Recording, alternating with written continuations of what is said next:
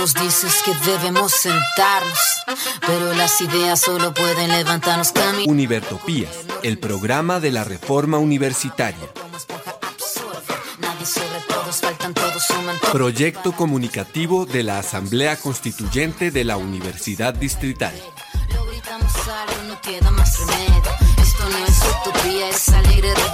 Por una educación como derecho y bien común. Escúchenos en frecuencia libre en las redes sociales y los espacios de encuentro ciudadano de la universidad, el campo y la ciudad. Hoy, primero de julio de 2020 de la era de nuestro Señor, los perversos e insensatos, pero no atenidos de Univertopías, al llegar a la misión número 87, saludamos una vez más a la audiencia que se encuentra al otro lado de las ondas electromagnéticas, a los participantes del programa, a nuestro ingeniero de sonido, a la Academia Luisa Calvo, a cada uno de los compañeros que hoy se ha acercado para estar en este programa. Y arrancamos entonces con una emisión en la que le vamos a dar prioridad a las noticias de la universidad. Estamos en la décima semana de clases y todavía no hay tablets. Estamos en la décima semana de clase y hasta ahora han entregado algunos de, los recursos del apoyo alimentario. Estamos en la décima semana de clase y hasta ahora se dignó la administración preguntarle a los docentes si necesitaban resolver su problema de conectividad y resolver su problema de equipamientos. Estamos en la décima semana de clases y necesitamos saber cómo va, cómo va el movimiento, cómo va la academia, cómo va la universidad. Eso es lo que vamos a trabajar el día de hoy. Vamos a ver qué pasó con la aprobación del lote o la compra del lote o del predio para la SAP.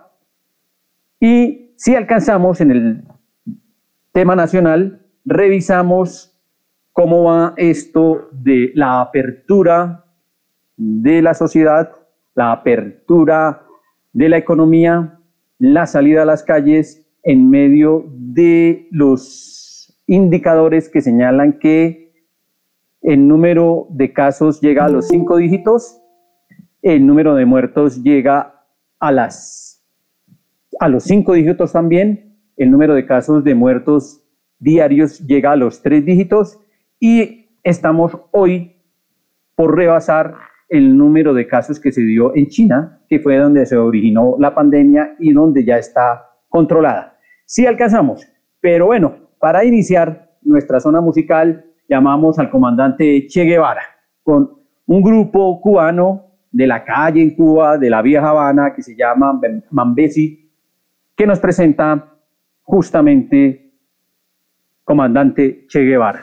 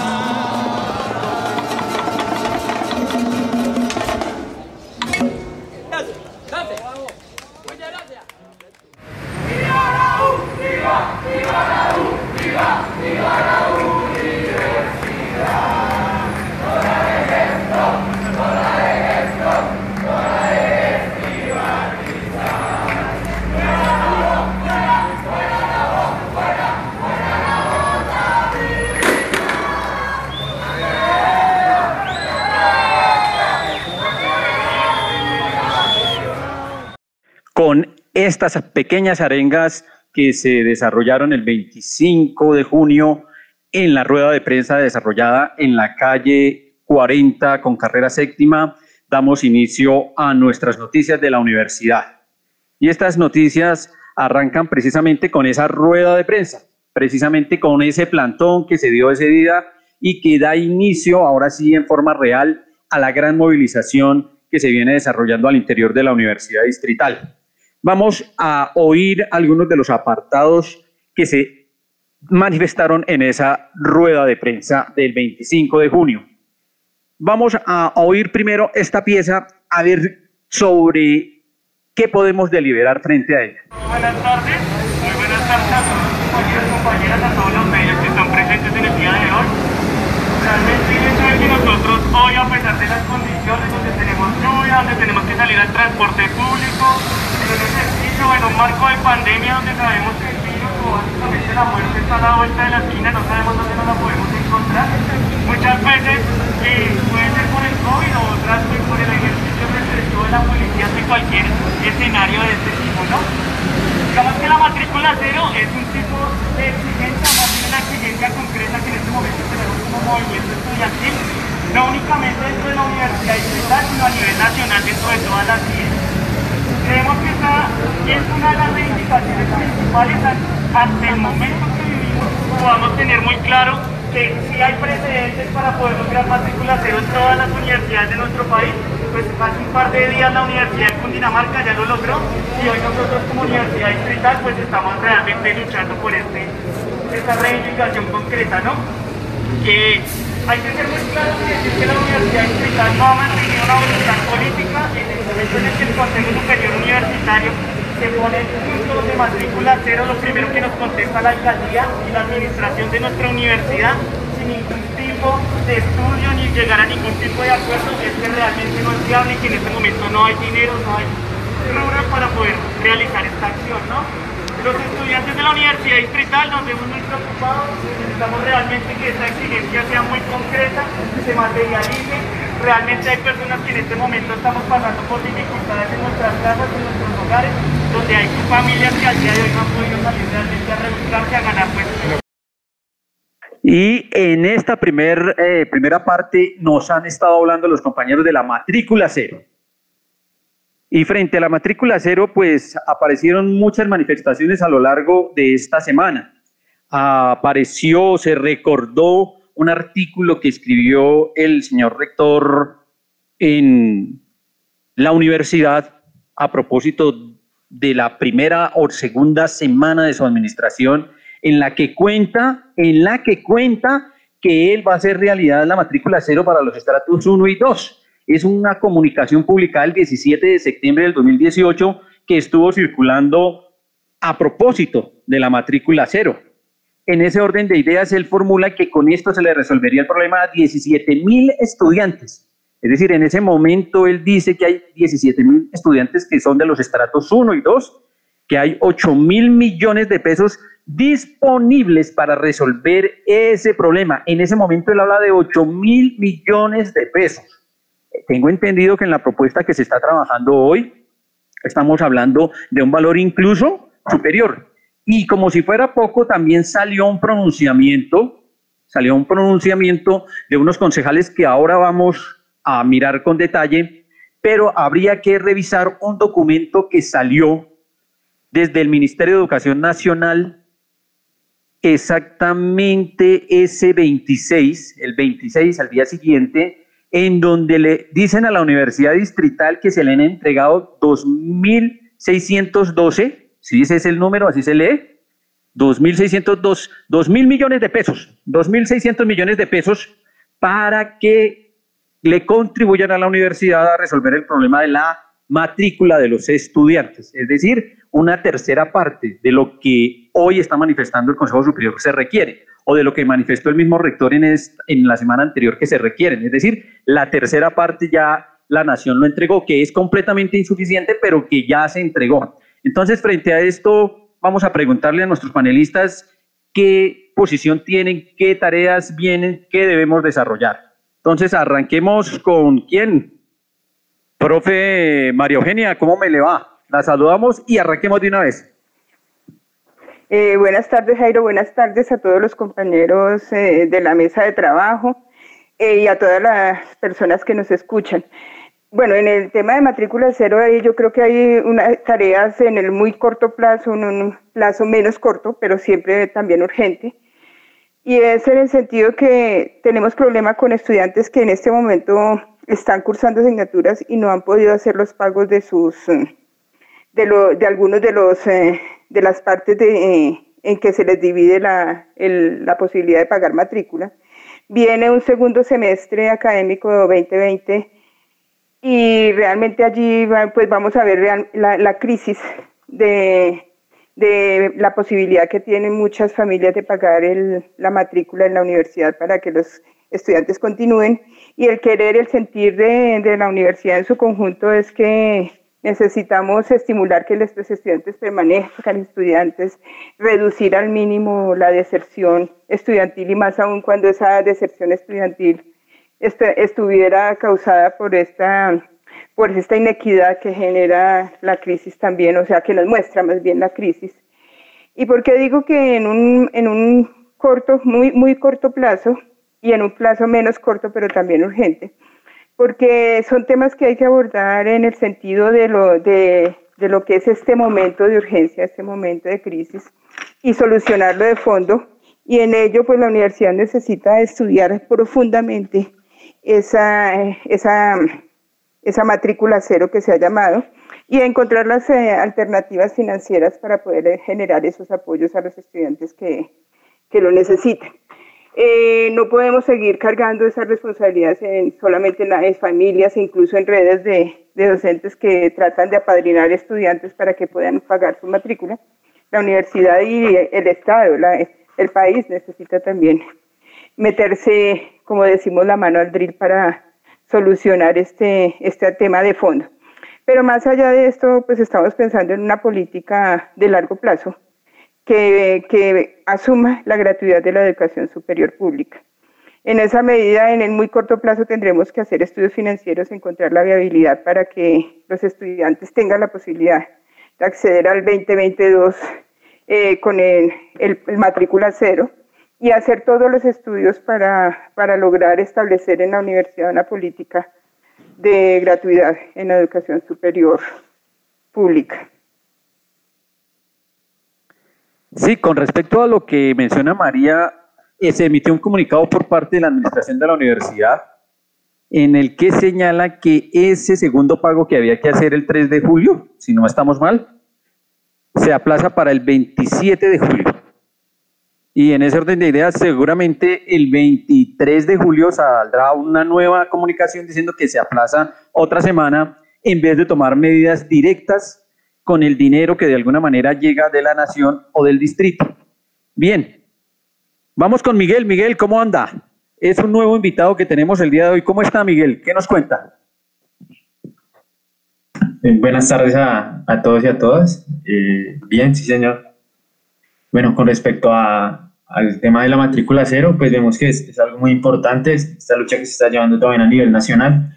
El gobierno en los últimos días designó 97.500 millones de pesos para, pues para, para invertirlo en las universidades y lograr esta de la matrícula cero, pero pues vemos que parece que fuera mucho, pero es insuficiente. A la universidad, eh, como su merced ya dijo, le dieron 2.600 millones de pesos, se le asignaron estos, pero pues es una tercera parte y todavía es insuficiente para lo que necesitamos. Y pues, entonces, pues, eh, lo que nosotros queremos es la, la educación digna al alcance de todos y pues vemos que estos 2.600 millones pues no, no, son, no, son, no, son, no son, son muy poco para, lo, para esto. Y, y bueno, pues es una lucha que, que, nos toca seguirnos dando ante, ante el gobierno nacional, ante la administración distrital también, que pues es la, la, la mayor fuente de financiación que tenemos. Eh, también algo importante es que, que, el Consejo Superior pues no le ha dado la, la celeridad que, que, esto requiere, pues es una prioridad número uno para mí tema de la matrícula cero, pues por el tema de la deserción, que si, si no, se, si, no, se, si no se da, pues la, la, deserción estudiantil podría llegar a, a cifras alarmantes del 50%. Y pues la, la, la, petición también que le hago es darle celeridad al Consejo Superior en la próxima sesión y pues tratarlo entre, entre, el, entre los primeros puntos. no como lo han ido haciendo, que siempre lo deja a último lugar y el espacio que se da también es muy corto para las discusiones. Eh, bueno, antes del audio que tenemos de los señores del Senado, del Congreso y los demás, vamos a escuchar a Julián, que está en paralelo con una asamblea de la ASAP y al respecto nos va a contar cómo va lo de la matrícula cero y cómo va el debate.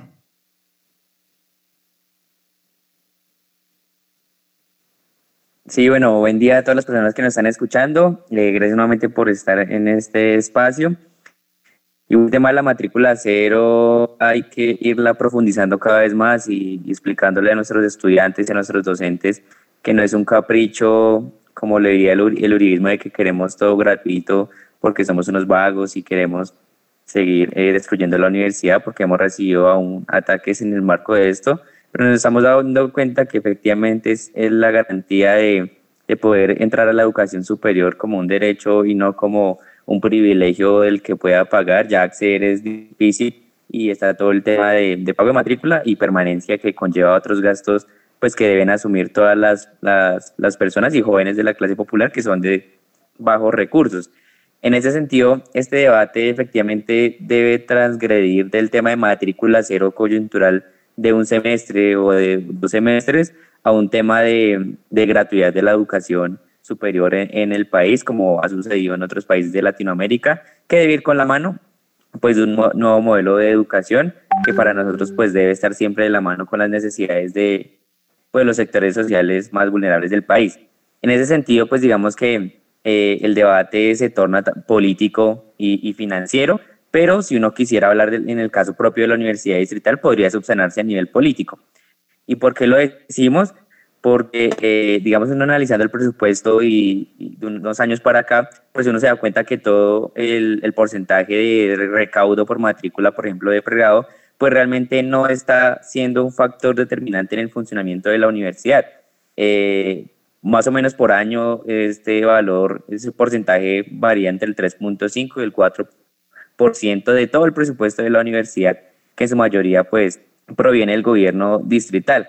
Y esto, digamos, nos llama a la discusión que efectivamente podríamos prescindir eh, sin afectar la debida financiación de la universidad del recaudo de la matrícula. Inclusive el año pasado nosotros pedimos varios derechos de petición para ver, bueno, cuál es el, eh, eh, el tema de las matrículas en la universidad en promedio. Y, y, pues acá hay que recordar que el cálculo de la matrícula se hace por medio de indicadores socioeconómicos pero en promedio, pues todos los estudiantes de pregrado, pues eh, tenemos valor de, de, matrícula de alrededor de 250 mil pesos. ¿Sí? A diferencia de otras universidades que tienen valores en promedio mucho más altos, como por ejemplo la, Universidad de los Llanos, incluso la Universidad eh, Nacional eh, que en, todo, en todas las regiones. Y en ese sentido, mm, pues, y con ese porcentaje, la rectoría o, el Consejo Superior podría determinar no generar ese tipo de recaudo en la universidad, así como eh, dejamos de percibir muchos recursos por realmente tener, por ejemplo, un porcentaje digno que recibe la universidad de los proyectos de extensión, el cual es uno de los más bajos del país, pues podríamos prescindir de esto que realmente sí ayuda a la comunidad universitaria. Pero digamos que, digamos que es el primer debate y, y el Consejo Superior no está dispuesto a, asumir y el Ricardo García ya dijo que no, que eso crea un hueco financiero gigante en la universidad y que eso sería acabar, con lo cual no estamos de acuerdo. Y en ese sentido, pues dijimos, bueno, pues, si, la, si no aceptan el, debate político, pues tenemos el debate financiero y en eso construimos una propuesta con varios eh, factores de posible recaudo para poder subsanar ese recaudo de la matrícula, que por ejemplo para este 2021 es de alrededor de, de 6.400 millones de pesos. Si quisiéramos para, el otro, para, todo el año, eh, pues serían un poco menos de 14 mil millones, que igual responde al 4% de, de lo que es el presupuesto de este año. Entonces, ¿qué dijimos? Presentamos en el Consejo Superior esta propuesta que efectivamente, como dice Miguel, eh, nos la agregamos para que fuera el PRI junto para el PRI de Artes y ni la presidencia, o sea, la alcaldía de Bogotá dijo, no, pues eso no, no podemos decidir hoy nada, entonces mandémoslo para el último punto y efectivamente lo mandaron para el último punto y, y, y por eso por poco tiempo pues no se dio un gran debate. Entonces, ¿qué le dijimos al Consejo Superior? Mire, listo, si usted no tiene la decisión política de, de ayudar a, nuestra, a nuestros estudiantes, Mire, del acuerdo nacional que nos ganamos en el 2018, que es nuestro presupuesto de estudiantes y docentes, si nosotros tenemos todo el derecho de determinar para dónde va, mil millones de pesos para este año, que por ahora eh, está dado por la base presupuestal que aumenta para este año, el recaudo de excedentes de colectivas y eh, lo que se retribuye por eh, factor de descuento electoral. Aparte de 2.612 millones que el Ministerio de Educación anuncia que nos correspondería a la Universidad Distrital, igual es un factor muy bajo para de, de lo que el gobierno está dando. Aparte que hemos dicho, pues que hay unos gastos en la Universidad Distrital que han venido siendo históricamente de baja e-, ejecución y, casi, y que casi todos los años pues terminan excedentes financieros para la próxima vigencia.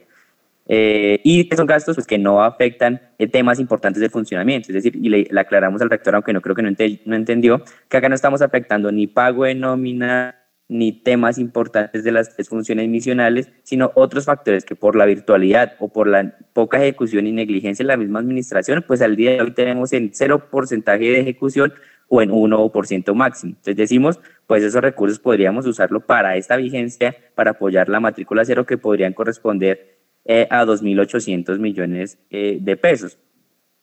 Y aparte, pues un aporte solidario de las directivas, quienes ellos sí no sufren por la pandemia, tienen sueldos bastante grandes, pero dijimos, bueno, un aporte solidario que se puede dar, que puede ser de 100 millones de pesos contando solo tres meses. Y en total esto nos da 9.700 millones de pesos para poder negociar. Sí, nosotros decimos, listo, ponemos en la mesa esta negociación eh, para ver de dónde podemos sacar los recursos, pero que efectivamente la propuesta nuestra es que sea permanente y que el distrito aporte, porque en esa apuesta si vemos el distrito es el único que no ha dicho eh, cuál es el, el, el, monto que va a aportar, pero sí tiene plata para poder abrir créditos para el próximo semestre, que es lo que va a, a realizar la alcaldía de Claudia López. Entonces tenemos ese, este estudio y, y, en, y en ese sentido, eh, pues acá nos cabe dos temas.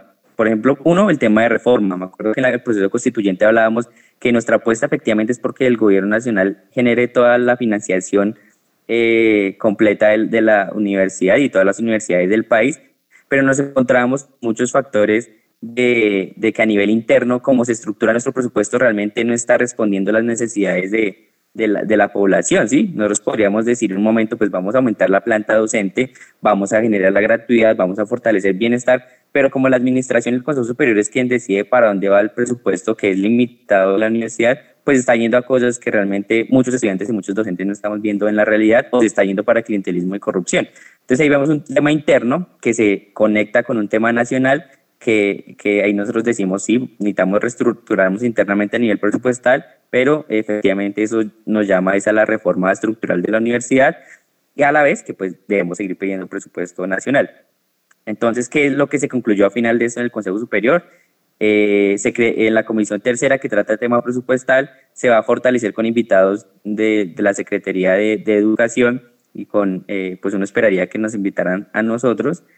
Va a trabajar esa propuesta y ver cómo se subsana el tema cero. Y nosotros que le propusimos a la administración y al consejo académico, bueno, listo, estudiemos esto, estamos de acuerdo que podemos hacerlo eh, para este semestre y para el próximo, y ojalá de forma permanente, pero mientras tanto pues aplacemos el pago de la matrícula, que fue lo que realizó el consejo académico el día este título que nos genera es un colchón, por llamarlo así, para poder estudiar y presentar en el próximo Consejo Superior la propuesta, porque es el Consejo Superior el que puede aprobar este tipo de proyectos, eh, pero que no tengamos presión la, de del pago de la matrícula.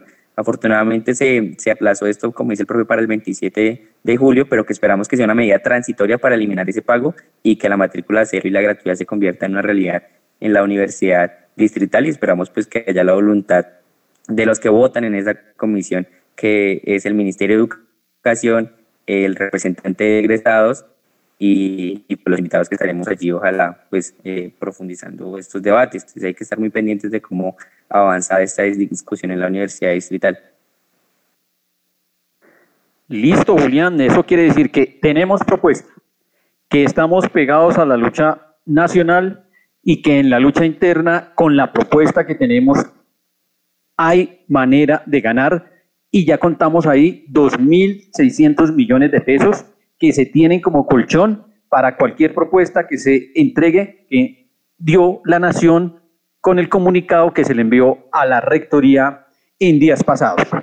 Pero hay presión, hay una presión externa importante. Vamos a oír el siguiente mensaje que le enviaron a la Alcaldía Mayor, al Ministerio de Educación y al Gobierno Nacional algunos congresistas, concejales y senadores de lo que llaman la oposición.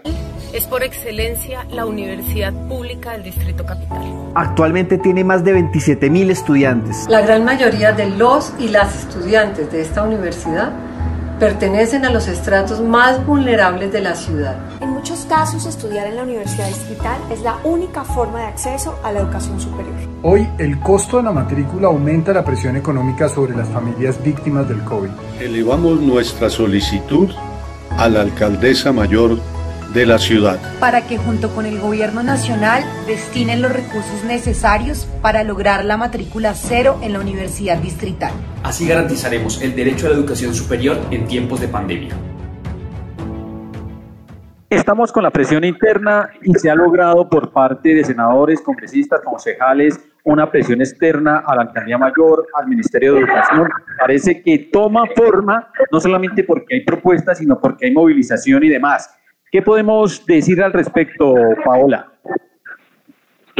Sí, eh, digamos que por fin se está empezando a mover esta opción. Eh, hay movilización tanto nacional como local eh, desde el distrito y digamos que eso también se tiene que promover en las otras universidades públicas, ¿no? Tanto en la nacional como en la pedagógica, para que también se vuelva como un, común denominador que todos busquemos, vayamos hacia el mismo punto.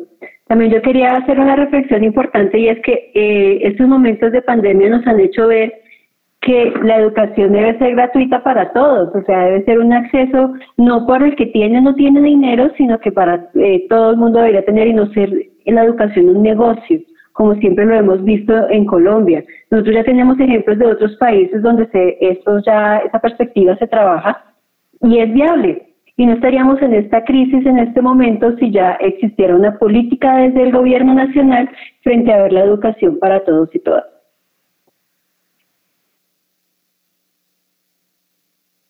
Bueno, hasta aquí matrícula cero, hemos avanzado, se sigue adelante en el tema, esperamos que el Consejo Superior flexibilice su posición, se ponga la mano en el corazón y en la razón y en aquello que llaman autonomía presupuestal, ejecute lo que corresponde. Vamos a oír las, otra partecita, otro bloquecito de la rueda de prensa, a ver a qué puntos hacemos referencia. Eh, también estamos pidiendo al Consejo Superior que se genere una mesa una mesa técnica que pueda estudiar a más profundidad estos rubros que actualmente no se utilizan. Claramente, digamos, como ya lo dije, es urgencia, pero a largo plazo también no olvidar esa responsabilidad que tiene el gobierno el gobierno nacional para, para atender lo que de la ciudad. Nos ha costado un montón de tiempo realizar cualquier tipo de exigencia y se pudo ver hace más de seis meses donde duramos tres meses en un paro local buscando participación dentro de la toma de decisiones con una asamblea universitaria. Finalizar con eso, que se tenga muy claro, pues para que podamos bueno, nosotros como estudiantes nos reunimos, creamos la red de solidaridad UDE con profesores y trabajadores y nosotros hemos logrado llevar más mercados que lo que había hecho Eso es una falta de respeto por parte del rector, quien habla de solidaridad ante semanas o ante medios públicos, pero no, no importa nada cómo están los estudiantes y cómo estamos pasando hambre o cómo no nos hemos podido reunir a, estudiar porque no tenemos condiciones de conectividad. Nosotros en la red de solidaridad hemos hecho un diagnóstico que la universidad irresponsablemente no ha hecho. No ha hecho un diagnóstico de saber cuánta deserción va a haber para el próximo semestre. No ha hecho un diagnóstico para saber las condiciones mentales o psicológicas en las que están estudiantes y eso es una falta de respeto también con la comunidad, con los profesores, quienes también han manifestado no tener las condiciones de conectividad suficientes para seguir las clases a cabalidad. Comunicado a la opinión pública. Haciendo uso de nuestras facultades como parte de la comunidad universitaria de nuestra alma mater, la Universidad Distrital, hemos decidido iniciar un proceso autónomo de veeduría, el cual busca la transparencia plena de los diferentes trámites que han sido, son y serán encabezados por la administración de la universidad, fruto de las exigencias de los estamentos estudiantil, profesional y de trabajadores.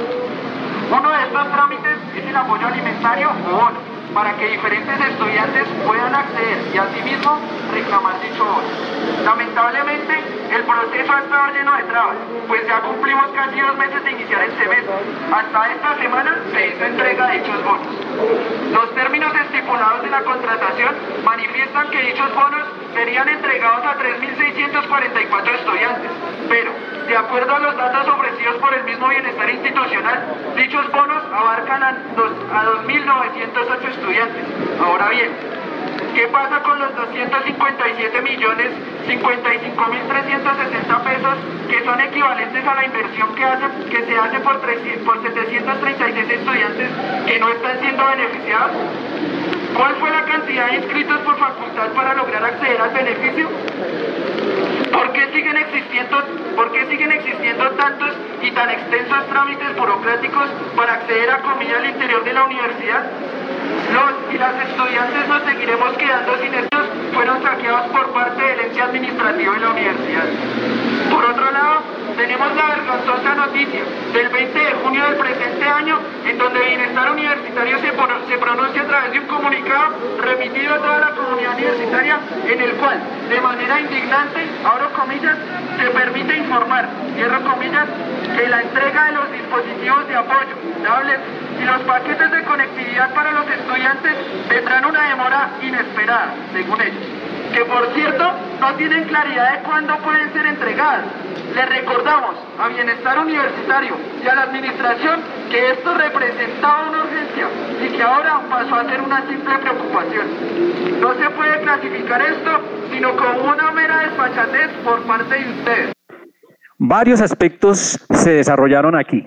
Se habló del problema de las veedurías, de la necesidad de una mesa de negociación, y se hizo referencia a la solidaridad. De solidaridad vamos a hablar ahorita porque le vamos a dejar el espacio a Paola para que nos cuente cómo se está llevando a cabo eso y vamos a hablar sobre la necesidad de hacerle veeduría no solamente a los rubros que ingresen por matrícula cero, no solamente al seguimiento de las tablets, sino también al presupuesto que ingresa en términos generales a la universidad y a cómo se surten los trámites de los diferentes contratos, cómo sigue manejándose el IDEXUD, cómo se maneja el IEEE, eh, en los demás centros de investigación, el ILUD, etcétera.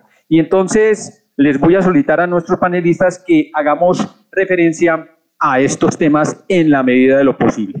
Entonces arranquemos ahora con el estudiante. ¿Qué nos cuenta, viejo Miguel, al respecto? Eh, sí, con respecto al tema de, de, los apoyos de, conectividad por parte de, la, universidad, pues vemos que, ya llevan un retardo de, más de dos meses, que pues la planificación que tuvo la administración fue muy poca, que los estudia, la comunidad estudiantil antes de iniciar el semestre eh, manifestó todas, todas las dudas que tenía para, pues, para que este iniciara, pero pues aún así la, administración que no, no escuchó a los estudiantes, no escuchó eh, sus exigencias y sus preocupaciones sino que pues eh, inició el semestre como a la carrera, por decirlo así. Y bueno, dos meses después nos encontramos pues en esta situación, una deserción alta, con varios compañeros que han tenido que abandonar eh, sus estudios por, a, pues, pues, de, de, de, la falta de, de, equipos, de insumos para recibir sus clases y pues de, medios para recibirlos. Eh, eh, una pregunta también que nos surge es por qué, por qué la, la administración contrató con una empresa que, o con una entidad que, no, que, no, que no da abasto para, pues para, para, para las tablets, sí, ya, pues porque tuvieron que suspender la entrega de estas eh, varios días. Entonces, pues esa es una pregunta, porque la universidad no se, no se asesoró antes de, de, realizar este contrato con una entidad que sí, que sí pudiera eh, dar abasto con, con, estas 2.500 tablets. Pues, eh, también a las deberías para para estar pendientes pues, de ese manejo que, está haciendo la administración para, para manejar nuestros recursos. Y listo, gracias. Bueno, vamos a darle continuidad al tema, pero antes de seguir discutiendo sobre las vedurías, sobre las mesas, sobre la necesidad de eh, hacer un proceso de seguimiento a lo que ocurre en la universidad, nos vamos a entrar al baile de los que sobran, porque parece que así nos ve la universidad, los que sobramos con los prisioneros en manifestaciones desarrolladas en Chile a finales del año pasado, el baile de los que sobran.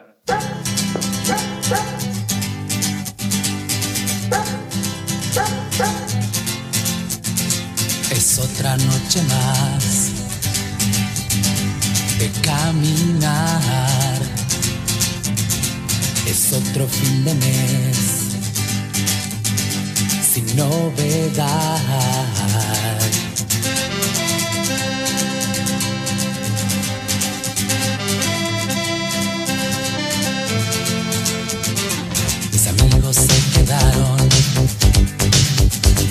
igual que tú.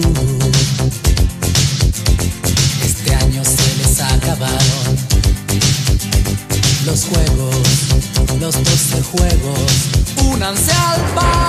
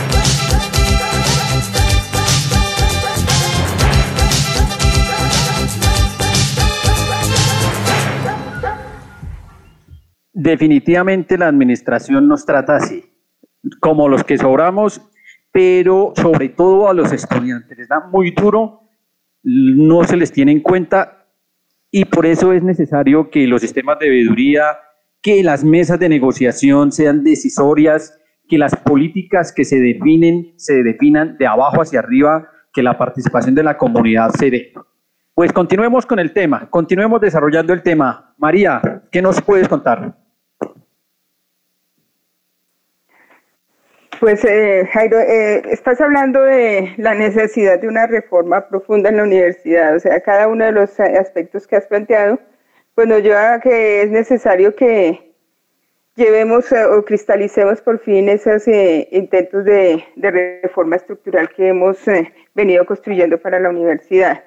Es, es, necesario absolutamente que la, la, comunidad tenga voz, que sea escuchada, que la administración pues no continúe en ese autismo. Yo veo ese, una situación así como de, de, una, de un aislamiento total de la administración con algún conjunto de personas muy cercanas a ellos y totalmente alejados e, e incomunicados y, e incapaces también de comunicarse con, con el resto de los que conformamos esta universidad.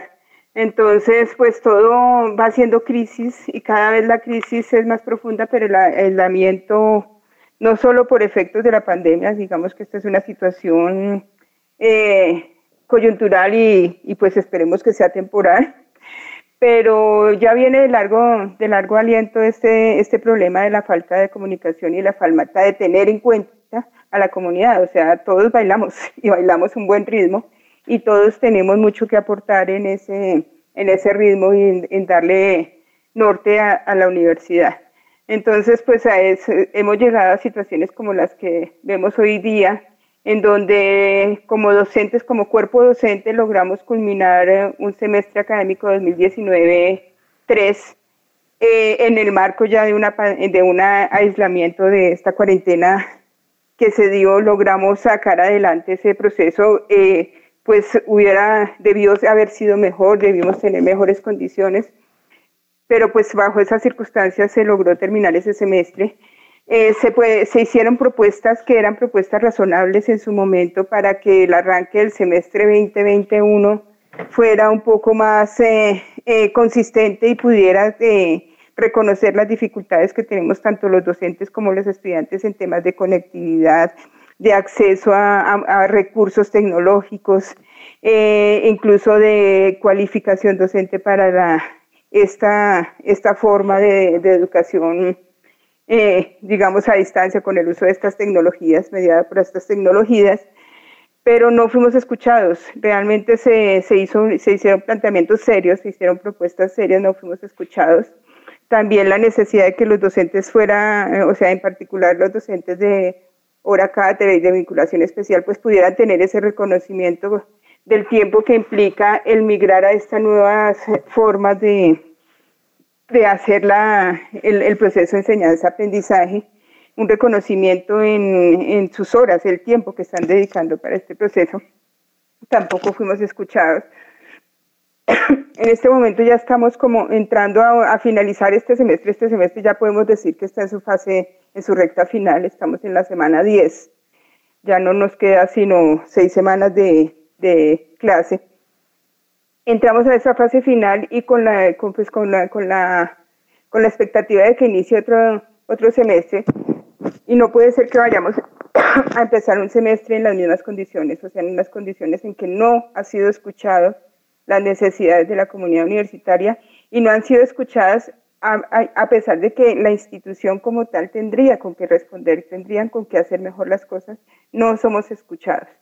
Entonces, en este momento, pues es urgente que la administración de la universidad particularmente, que es la que debe llevar proyectos eh, consolidados y ya muy discutidos eh, desde lo financiero y desde lo presupuestal, pues tuviera claro el tema de los apoyos a la matrícula, cómo va a ser el apoyo para el 2023 para la matrícula de estudiantes, pues a estas horas mandarnos una encuesta de qué condiciones estamos haciendo la docencia, los profesores de la universidad en, en cuanto a lo tecnológico y apoyos eh, de tecnologías de información, pues es un, un tanto extemporáneo. Yo recibí esa, una encuesta la semana pasada preguntándome qué qué necesidades tengo pues ya estamos terminando el, el, el 2021 y lo hemos terminado en las condiciones, pues sí, la responderemos, pero lo que pregunta allí pues tampoco reconoce lo que necesitaría saberse de nuestras condiciones actuales. Entonces yo veo que tenemos unas dificultades muy grandes, no somos escuchados. Eh, creo que sobramos o los que sobran son otros, no sé, Jairo. Sí, realmente parece que sobramos, pero sobre eso también hubo pronunciamiento en la rueda de prensa. Oigamos qué dijeron los profesores. Buenos días, eh, voy a permitirme leer el comunicado que sacamos de la Asamblea Triestamentaria que se realizó el viernes 19 de julio. Aquí están algunos de los principales puntos, puntos que debatimos entre docentes y estudiantes en la Asamblea. Dejo a leer documento de la propuesta del movimiento universitario en la coyuntura de la emergencia sanitaria del 24 de de 2020 de la Asamblea Universitaria reunida el 19 de julio de 2006. El movimiento estudiantil y profesoral de la Universidad Distrital, luego de analizar y deliberar sobre la situación que se en el marco de la elección de la en el país implicaciones al interior de la Universidad Distrital, plantea con urgencia al Consejo Superior Universitario y demás instancias académico-administrativas las siguientes propuestas a fin de reorientar la dinámica universitaria. Primero, matrícula cero. Dada la difícil situación socioeconómica que atraviesan los estudiantes de pregrado, producto de la crisis económica que vive gran parte de la población colombiana, planteamos la urgencia de asumir la gratuidad de la educación universitaria. En la actual coyuntura está demostrado que la financiación de bienes públicos como la salud y la educación, como la salud y la educación que se impulsa a través del modelo neoliberal, han mejorado la vida y el bienestar de los colombianos, mantener el carácter público y de bienes como la educación contribuye a garantizar un derecho fundamental, por lo tanto planteamos que se amantenga la matrícula cero como lo las instituciones como la Universidad de Cundinamarca. Después de matrículas de posgrado, la difícil situación que enfrentan los estudiantes de pregrado extiende hoy a los estudiantes de posgrado y lo que respecta a los impactos de la virtualidad en la labor académica, como a los puntos de matrícula que las universidades públicas son asumidas totalidad por los estudiantes, evidenciando de esta manera el carácter privado de los mismos.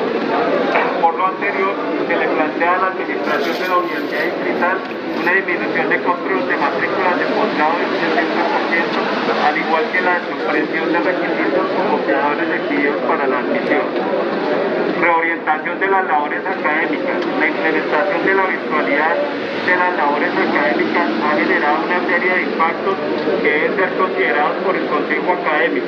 El número de estudiantes por curso en muchos casos sobrepasa la capacidad de los docentes, generando una mayor carga laboral no contemplada a la hora de la planeación académico-administrativa de la universidad. Por lo anterior, se debe establecer un número máximo de estudiantes por curso, lo que redundará en una mejora sustancial de la calidad de y en la salud y el bienestar de los docentes. Cuanto a la evaluación que se aplica a los estudiantes, deben plantearse un mayor énfasis en la evaluación de tipo cualitativo sobre los trabajos exigidos por los maestros, al igual que los tiempos de entrega los mismos.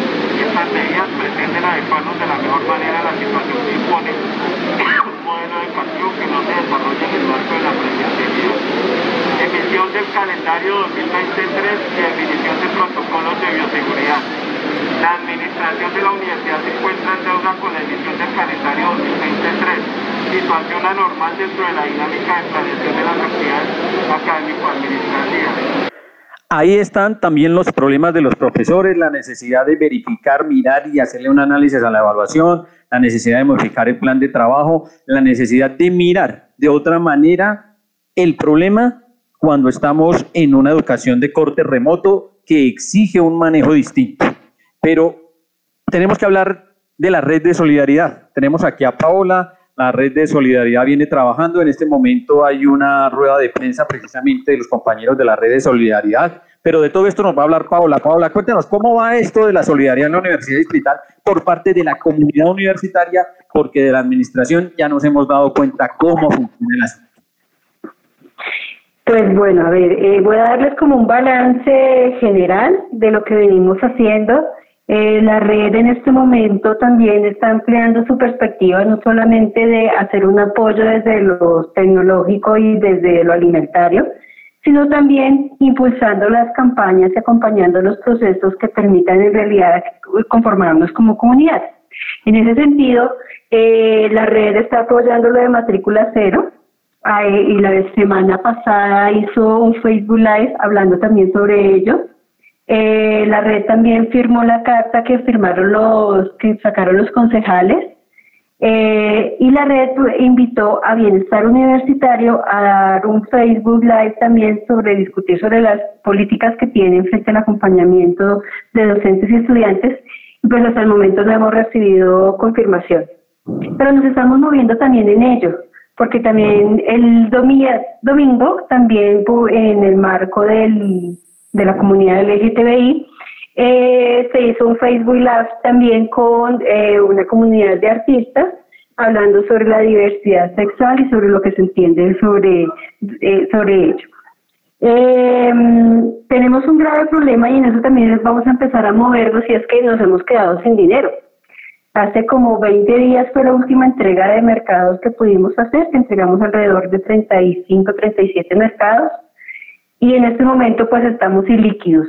Entonces también eh, estamos comenzando a mirar si hacemos una campaña de plan padrinos, porque a, pesar de que algunos compañeros ya empezaron a recibir el bono alimentario que, que no es suficiente, eh, pues también hace falta acompañamiento desde otras perspectivas, ¿no? Ahorita yo estaba mirando el noticiero y las cifras que el de desempleo que pone el DANI son bastante altas. Estamos hablando que en Bogotá aumentó un 25% más o menos en las cifras de desempleo y en esto es lo que tenemos que apoyarnos como comunidad y mirar cómo nos ayudamos entre todos.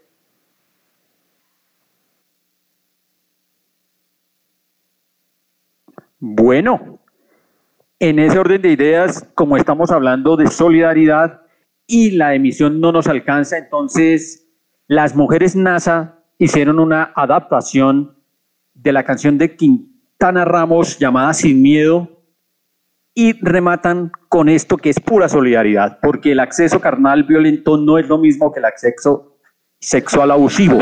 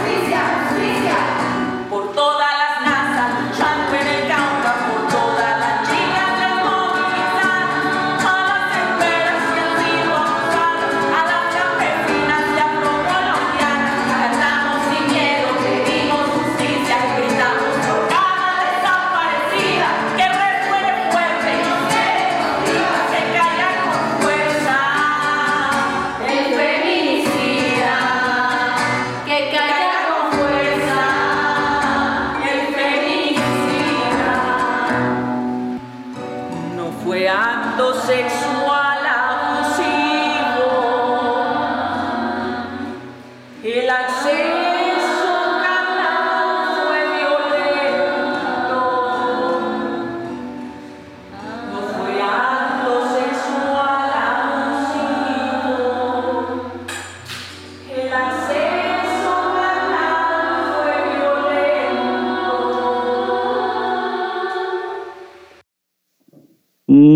Podemos terminar este programa sin mencionar dos temas que son eh, muy importantes. El primero, el reconocer en Julián y en alguna medida el representante de los rectores, el trabajo realizado para lograr que se aprobara la compra, por lo menos eso, la compra, darle licencia al rector para que haga la compra del terreno para la SAP.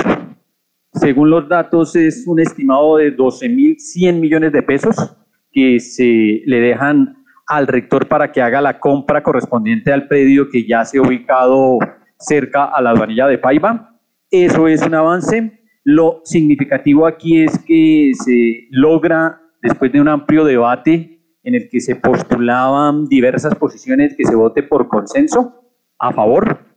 Eh, algunos eh, en el momento de la votación hacen aclaraciones frente a la necesidad de dejar un plan claro de cómo se va a hacer la construcción del lote, de las condiciones presupuestales de las mismas, pero el caso es que ya está el predio o por lo menos el permiso para el predio. Y en ese orden de ideas, pues una felicitación a todos los que hicieron propuesta, a todos los que se movieron, a Julián que estuvo ahí metiéndole el hombro en forma permanente allí a la propuesta, a los compañeros de la SAP que estuvieron en un sinnúmero de asambleas, que estuvieron en un sinnúmero de reuniones, que estuvieron todo el tiempo presionando para que se diera esta compra que viene desde el 2005, según los datos que tenemos referidos, desde un plan de, María es la que tiene ese nombre exacto, el plan de, de, de desarrollo físico, que desde 2005 viene pintándole a la gente la expectativa de poder trabajar en otro sitio, seguramente en este momento en la asamblea que están desarrollando los compañeros simultáneamente mientras hacemos la grabación de este programa, están eh, celebrando que eso se haya dado y están presentando propuestas para la construcción del lote. O sea, eso no lo podemos dejar pasar. Y como el tiempo es oro aquí, no podemos dejar pasar tampoco una denuncia se ha venido presentando por parte de un número grande de estudiantes. Se menciona que son 131 estudiantes los que han manifestado su queja. La queja no ha sido tenida en cuenta por nadie, incluso un juez de la República pues, definió en contra y llegó hasta las igualadas, que son unas mujeres que trabajan en El Espectador, ojo, en El Espectador, un diario de circulación nacional de los dueños del país, que recibió la denuncia y se atrevió, se tomó la vocería de los estudiantes para presentar la denuncia en el siguiente audio. Las denuncias en redes sociales sobre acoso sexual crecen todos los días y llueven las críticas porque las mujeres no van a la fiscalía, porque son anónimas y pueden ser mentiras, porque ajá, y ajá, y ajá. Hoy tenemos trámites, jueces y todo, todo. Ya que dieron la cara con sus nombres propios ante todas las instancias posibles y acudieron al sistema, ¿hubo justicia para ellas? ¿Qué creen ustedes? Mira hasta el final. El acusado se llama Carlos Antonio Julio Arrieta y es profesor en la carrera de matemáticas en la Universidad Distrital aquí en Bogotá. Fue decano de matemáticas en el año 2001. Fue el representante de los profesores ante el Consejo Académico entre el 2017 y el 2020. Fue coordinador de acreditación del proyecto curricular de matemáticas de enero a marzo del 2020 y ahora aspirante a la Asamblea Universitaria, una carrera universitaria de 20 años. El gran problema es que el profesor Arrieta fue denunciado por muchos estudiantes por acoso sexual y acoso escolar y eso no le ha impedido seguir aspirando a más cargos adentro de la universidad. Varias de las estudiantes decidieron denunciar formalmente ante distintas instancias, dos de ellas en fiscalía y 131 estudiantes firmaron una carta haciendo una denuncia denuncia pública, tienen apoyo legal. De hecho, hablamos con las víctimas y no tienen miedo, tienen sed de justicia. Quieren que el profesor sea suspendido inmediatamente de su cargo porque se sienten incómodas e inseguras en la universidad con él y porque quieren evitar que otras chicas tengan que pasar por lo mismo. ¿Cómo las acosaba? Las estudiantes nos contaron que el profesor Arrieta les escribía una y otra vez por las noches y las invitaba a salir. Invitaba a comer, a tomar alcohol. De hecho, las llenaba de mensajes insistiendo en que salieran. Y así lo dejaron en visto, volvía y escribía otra vez. Les decía, y les leo textualmente algunos de los pantallazos de las estudiantes y sus testimonios. Vivía diciéndonos, eres muy bonita para estudiar matemáticas. Yo nunca había visto una niña tan linda estudiando matemáticas. Me puedes marcar para escribirme cuando quieras. Yo te cuido aunque no lo sepas. Esa foto de perfil está lindísima. No quería decirlo, pero me tocó. Te he escrito porque te estimo muchísimo y quiero ayudar a forjar tu futuro. ¿Cómo obtienes estos dotes de fotogénica? No te veo y queriéndote ver. Siempre contigo y pensándote. Siempre estás en mi mente aunque no lo creas. Un estudiante señaló que durante una clase el profesor buscó un pupitre y se sentó justo frente a ella. La saludó y se acercó apoyando los brazos sobre el escritorio. Se inclinó hacia adelante y le preguntó, ¿qué hacemos? Obvio, ¿qué hacemos sobre su tema de exposición de la clase? Porque si hacemos de lo otro, me echan. Esta también es una cita textual del testimonio del estudiante. Además, las pasaba al tablero y les hacía chistes sobre su apariencia y las miraba morbosamente. También tenía como práctica agregar a algunas estudiantes a Facebook. Leo otro de los testimonios de un estudiante. Él busca mi perfil de Facebook y me agrega. Acepté la solicitud tratando de no ponerme paranoica. Luego él publica un hola en mi biografía, lo cual frente a mis compañeros de clase genera burlas hacia mí porque observaban la manera en la que él se acercaba en clase o espacios de esparcimiento y porque creían que me estaba acosando. Esto me hacía sentir muy culpable. Era tan incómodo que no solo algunas de las víctimas cancelaron la clase, sino también algunos de sus compañeros por solidaridad. Y eso quedó consignado en las evaluaciones docentes que pudimos leer. Algunas de estas evaluaciones decían, es un poco irrespetuoso con los estudiantes, sobre todo a las mujeres, porque las incomoda mucho cuando se le pide una explicación, se pone de mal genio, además demuestra poco interés en la materia. Tiene un comportamiento bastante morboso frente a las mujeres de la clase. Otro decía, tiene una actitud bastante irrespetuosa con los estudiantes, sobre todo a las mujeres, las incomoda mucho, es grosero y cuando uno le pide una explicación se pone de mal genio, demuestra poco interés por la materia y no prepara las clases. Uno más, hace comentarios poco adecuados en la clase, comentarios que son una falta de respeto. Entiéndase que en colombiano cuando la gente dice un poco o muy poco, en realidad quiere decir bastante. Con esto queda claro entonces que Arrieta, además de acosador, es mal profesor. ¿Qué hicieron las estudiantes víctimas de acoso sexual? Cansadas del acoso porque eso no deja estudiar ni parchar en la universidad en paz, las estudiantes decidieron buscar canales oficiales para denunciar. Así que desde septiembre de 2019 han tocado las puertas de 10, ojo, 10 instituciones diferentes. Pero, ¿han jugado a la papa caliente? La decanatura de la Facultad de Ciencias y Educación mandó el asunto a la Rectoría y a Bienestar Institucional. La Rectoría remitió la denuncia a Asuntos Disciplinarios. Y así, de un lado a otro, es como la gente se lava las manos. Solo adentro de la distrital las estudiantes presentaron una denuncia pública ante seis instancias de la universidad. El Consejo Curricular, el Consejo de Facultad de Ciencias y Educación, el Consejo Académico, el Consejo Superior de la Universidad, Bienestar Institucional, activaron el protocolo de violencia y a una de las víctimas la remitieron a una psicóloga. ¿Llamaron al presunto acosador? Pareciera que todos los relatos de acoso les parecen parte de la vida universitaria y ya. Pasaron los días y las noches y las madrugadas y nada. De ñapa, esto fue el año pasado y la presentación de las denuncias de las estudiantes terminó coincidiendo con la llegada del paro nacional. Todo el mundo paró, tocaba, a parar para avanzar aquellos. Pero después del paro no hubo avances. Por eso las estudiantes siguieron intentándolo, tocando más puertas. Un estudiante denunció el delito de acoso sexual ante la Fiscalía General de la Nación. Y en la Fiscalía, todo mal. Miren, esto que van a ver es tomado tal cual del escrito de la denuncia. Sírvase en hacer un relato claro y detallado de la ocurrencia de los hechos. El profesor a veces se sobrepasaba de la confianza y me escribía a veces a las 11 de la noche que cómo estaba. Más o menos en junio 1 de 2018 yo estaba en un viaje en Barranquilla y me decía, me trae alguito. Entonces me pareció raro porque lo primero que yo escuché cuando entré a la universidad es que ese profesor acosa estudiantes. Infórmele a la fiscalía de manera detallada cuáles son los hechos que ustedes se denunciaron. Acoso, el profesor me escribe todo el tiempo que nos veamos, que quiere invitarme a salir. Un día me hizo quedar en la universidad hasta las 8 y 15 pm para revisar supuestamente mi tesis de grado. Y... Dígale a la fiscalía de manera explícita cuál es el acoso que usted denuncia. ¿Cómo así? ¿Es que acaso tengo que ser manoseada para denunciar acoso? Prosiga, por favor, con el relato detallado de los hechos. Además, no han hecho audiencia, la justicia sigue congelada. En el fondo, creemos que lo que pasa es que no entienden qué es acoso y que todo les parece normal o que algo más pasa. Porque lo único común es que las instituciones no hacen nada. También otras estudiantes fueron a la personería de Bogotá. En la personería, eh, todo fue un desastre. El funcionario encargado les dijo a las estudiantes, ¿por qué no grabaron cuando las estaban acosando? Cuando a uno le van a hacer algo malo, uno graba. Ok, vale, gracias por nada. Las estudiantes seguían viendo al profesor en clase, en los pasillos, todo normal. Y las víctimas, mientras tanto, sufriendo de tener que verlo todos los días. Así que en marzo, antes de la cuarentena, grafitearon la universidad. Sí, ellas combinaron la justicia con el scratch, en especial por falta de resultados. Rayaron las paredes y los tableros con afiches que decían: Bienvenido Carlos Antonio Julia Arrieta, acosador. Demasiado acosador para estar en matemáticas. Acosador, enfermo, depravado, misógino. Arrieta, viejo verde. Fuera, corrupto, cerdo asqueroso, cochino. Acosador hasta la tumba. Llegó la hora de asumir. También fueron a la Secretaría de la Mujer de Bogotá y les asignaron a una abogada para uno de los casos de la denuncia penal. Pero ante el problema general de la universidad no les dijeron nada. Miren, la fuerza de estos estudiantes es de admirar. Después de casi seis meses de insistir e insistir sin resultados, siguieron firmes en que no más acoso y no más arrieta. Entonces nos escribieron al correo de las igualadas. Y Viviana Borges, que es la abogada de este equipo, les recomendó seguir insistiendo en la justicia. Así que con apoyo de ella, nuestra abogada doctora en Derecho y sus redes de abogadas hicieron dos cosas. Primero, presentaron una queja ante el Ministerio de Educación denunciando el acoso sexual de Arrieta. Oigan, y no sirvió de nada. Luego llegó la cuarentena. De verdad que esto es una carrera de obstáculos, todo un reto a la paciencia.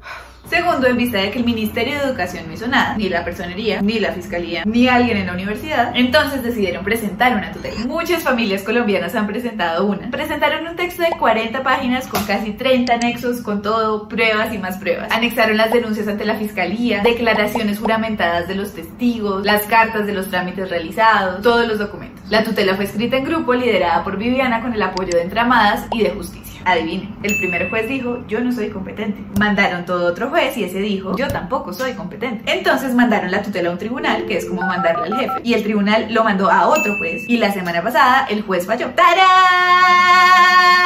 Adivinen el resultado. El juez séptimo municipal de pequeñas causas laborales de Bogotá falló en contra. No dijo nada a favor de las mujeres que están viviendo el acoso. Según el juez, el señor Arrieta informó que los hechos contenidos en el libelo no son ciertos. El libelo es el expediente. Leo textual. Que las denuncias que originaron la presentación de la acción constitucional están enmarcadas en una campaña de desprestigio que tiene como propósito evitar que él acceda a las directivas académicas de la Universidad Francisco José de Caldas, donde ha laborado por más de 20 años. El juez en automático le creyó a Arrieta, sin conocerlo, sin siquiera llamar a las estudiantes que dieron sus correos, celulares y pidieron dar testimonio, sin tener en cuenta las pruebas de las estudiantes. Amor a primera vista sin conocerlo, ¿cómo se llama eso? Solidaridad de género, machos del mundo unidos. Absurdo. Ahora entienden de dónde viene el miedo de las mujeres a denunciar, pero las estudiantes de la distrital siguen sin cansarse. La semana pasada apelaron, eso significa que un juez de mayor jerarquía va a tener que fallar. Y si fallan, igual ellas están firmes con insistir ante la Corte Constitucional o ante un tribunal internacional de ser necesario. Este caso nos deja cinco conclusiones. Uno, que ni siquiera cuando las víctimas hacen todo muy bien, recopilan pruebas, firman cartas y demás, es fácil lograr una respuesta de la justicia. Dos, que hay una esperanza en la justicia, pero que la justicia no es perfecta. Es rogada y a veces muy rogada. No da la confianza que necesitamos las mujeres para seguir acudiendo. Tres, que si una tenga las pruebas, eso no garantiza nada. Ni siquiera dijeron que eran insuficientes o algo. Nada. Simplemente el juez no las revisó. Nadie ha interesado por leer, escuchar o llamar a las estudiantes para conocer a profundidad las denuncias. Cuatro, la ineficiencia no es solo de la justicia, sino de todo el mundo.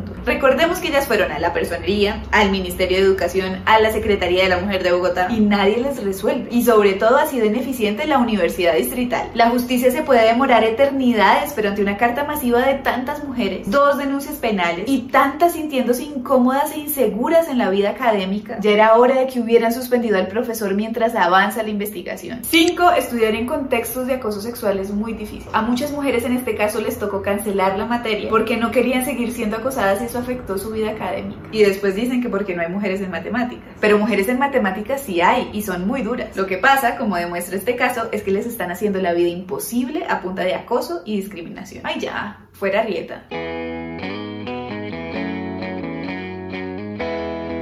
Igualadas, cuéntenos en los comentarios si alguna vez han vivido acoso de parte de un profesor en el colegio, en la universidad, las leemos. Y recuerden que nos encuentran en todas las redes sociales como arroba las igualadas. En Instagram estrenamos un noticiero semanal, por si lo quieren ver, solo va a ser publicado en Instagram, entonces veámonos por allá también. Y no olviden suscribirse a nuestro canal de YouTube, activar la campanita de notificaciones para que sepan cuando publicamos un video nuevo.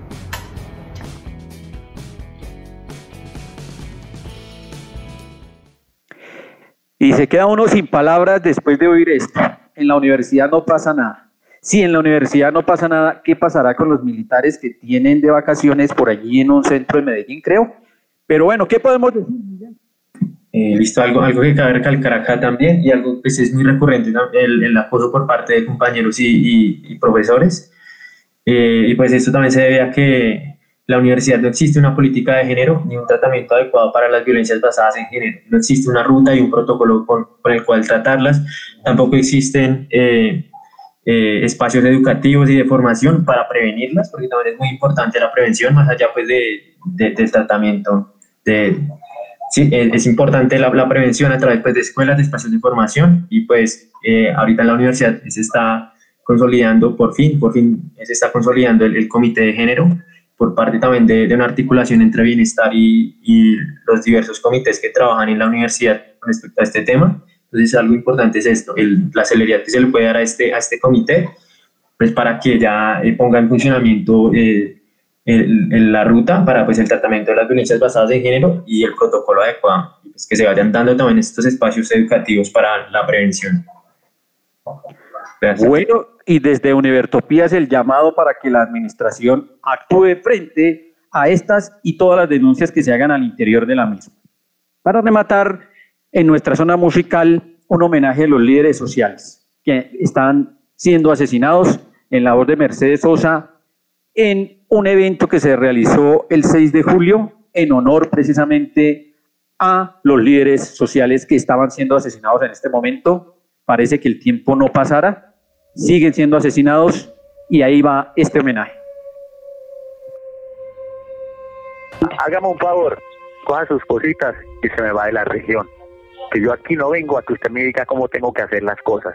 Yo qué ¿Usted mal he que esto es hecho. El hecho de trabajar es malo, el hecho de haber elevado un centro educativo e institución es malo. No, profesora, mira, hágame un favor, yo no tengo por qué hablarle como tenía las explicaciones. Coge su gran hijo de putas cosas y se va de la región. ¿Entendió? Háganle el favor y va por ese hijo de puta. Y tienen que matar a la máquina.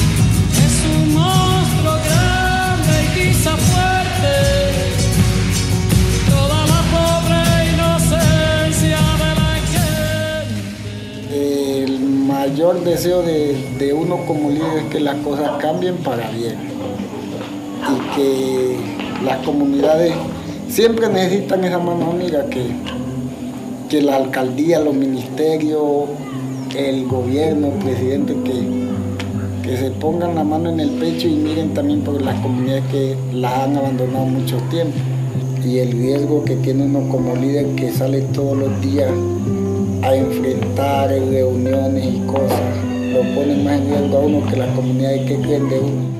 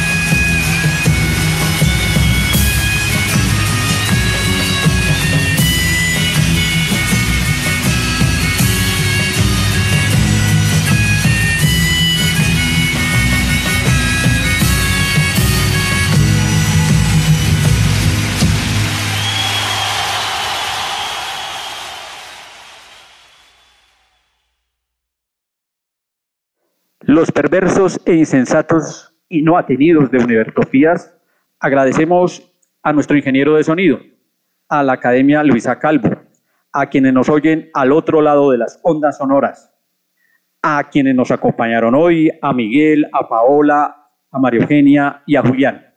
Nos vemos y oímos en una próxima emisión y proyectamos esta lucha para ganar no solamente de hecho, no solamente de palabra, la Asamblea Universitaria, sino de imponer en ella el proceso de reforma que venimos construyendo las, los miembros de la comunidad universitaria Tú nos dices que debemos sentarnos, pero las ideas solo pueden levantarnos camino. Univertopías, el programa de la reforma universitaria. Proyecto comunicativo de la Asamblea Constituyente de la Universidad Distrital.